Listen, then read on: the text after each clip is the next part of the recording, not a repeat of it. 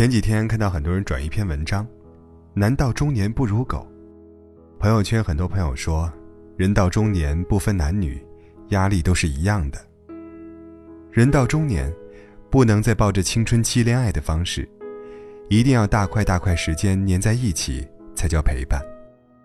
我的经验是，不管男女，到了中年，时间被分割，能维系好感情的，是养成点滴关怀的习惯。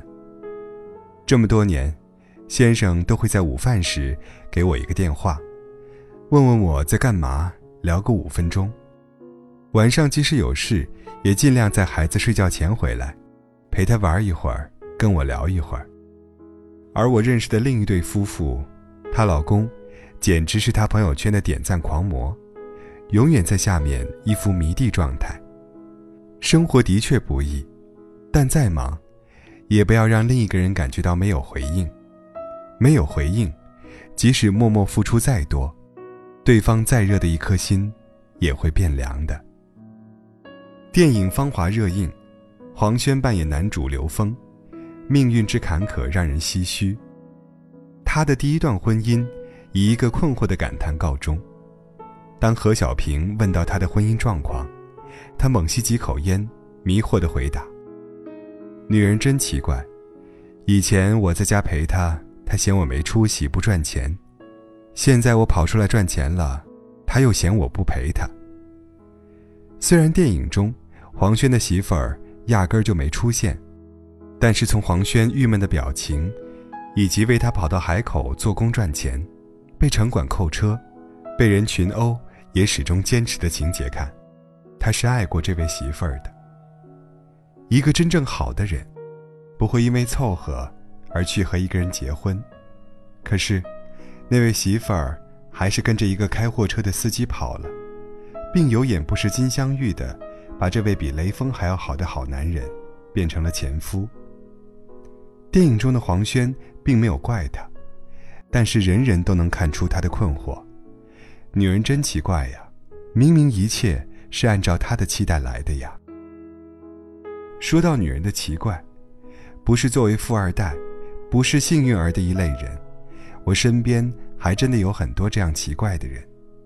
我有两个女朋友，恰好处于老公很有钱却不能陪她，老公天天陪着她却没有钱的极端。女友甲是一个全职太太，她和老公都是城市的第一代移民，靠个人奋斗买房置地。她老公当初去创业，她是极力怂恿的。最开始她忙碌，她也十分理解。可是当老公创业成功，她辞职在家全心照顾家庭，却丝毫没有幸福感。我和她处熟了之后，才知道，她老公一年到头总出差。不出差的日子，忙起来也是两头黑。披星戴月的回来，说不了两句话就睡了。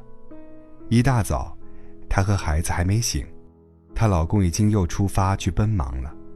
有一天，她和老公吵架了，抱着孩子来到我家，生气地对我倾诉。老公难得在家待一天，可是手机就像电台热线，电话铃响也响不完。孩子想同爸爸撒个娇，让他帮忙穿衣服，他一个电话又一个电话接个没完。深秋十一月份呢，暖气还没来，孩子穿着秋衣在旁边瑟瑟地等了半个小时，好容易等到他有空给穿上了，却把毛衣的里面穿到外面了。甲一把鼻涕一把眼泪的讨伐她老公，并没赚多少钱呢。却把自己搞得比马云还忙。我好怀念以前的穷日子呀，至少每天能够在一起。孩子病了，我连个换班的人都没有。我有老公，却和没有一个样。我很想对甲说，除非超级有理想的人，大多数人出发去奔忙，都是为了自己和家人有一个更好的生活。可是奔忙起来。却很难控制住度啊！几百万的单子不接吗？那么同行接了，那么人家或许会因为这个生意越来越好，而自己的生意却越来越坏。重要的客户不维系吗？那么同行维系了，是不是自己的生意会被抢呢？可是我不能说这些话呀。我知道，甲在太长的时间里，都是以圣母的姿势理解着自己的老公，并独自面对了太多养育孩子的艰难，以及一个人的无助啊。他早就懂这些，只是以前他认一头，但现在他不想认了。我的另一个女朋友乙，是一个外企中层，虽然高薪，但工作强度非常大，经常要加班熬夜，家里所有的事情全靠她的老公照顾。每次我带着我的儿子去乙家做客，乙的老公都会全程围个小围裙，从上海的经典菜肴桂花莲藕，做到东北的招牌美食锅包肉，样样都是乙的最爱。饭后，为了让我们姐俩喝茶聊天，他还承包了带娃的伟大工程，把我五岁的儿子和他家六岁的查查召唤在一起，组织画画 PK 和拍篮球比赛。乙的老公做的太好了，好到每次我回到家，都会和自己的老公吵一架，觉得他天天就知道对着电脑搞他的数学题，是个百分之百的假老公。直到有一天，乙深夜发给我一个文档，让我帮忙修改。电话里，他着急地对我说：“一个客户急做一个 PPT，他熬夜做好了，但对方对文案不满意。这涉及一项大单，务必请我帮忙润色。说实话，如果这个客户是我的，他再重要，我也会拒绝。”一是因为我睡眠不好，基本从不熬夜写字；第二，我并没有多大的事业心。我老公已经很忙了，我八小时工作之外的时间要用来陪孩子。但乙是我铁蜜，他开口我没办法，只好在凌晨一点披着衣服起来，而乙也没闲着，一直在线陪那位客户聊天，安抚对方情绪。隔天，乙请我吃大餐。席间，我劝她注意身体，不要总是接熬夜的活她却说出了苦衷。她老公虽然就职一个事业单位，稳定又清闲，但实质上工资非常低。而现在每个家庭都是重金培养一个孩子，如果他不打拼，孩子上补习班的钱都成问题。我第一次听乙诉苦。不由心疼地说：“我从没听你说过这些。”乙却一笑，说道：“我老公对我非常非常好，没事儿，我说这些干什么呀？”乙的话，让我的内心很感动。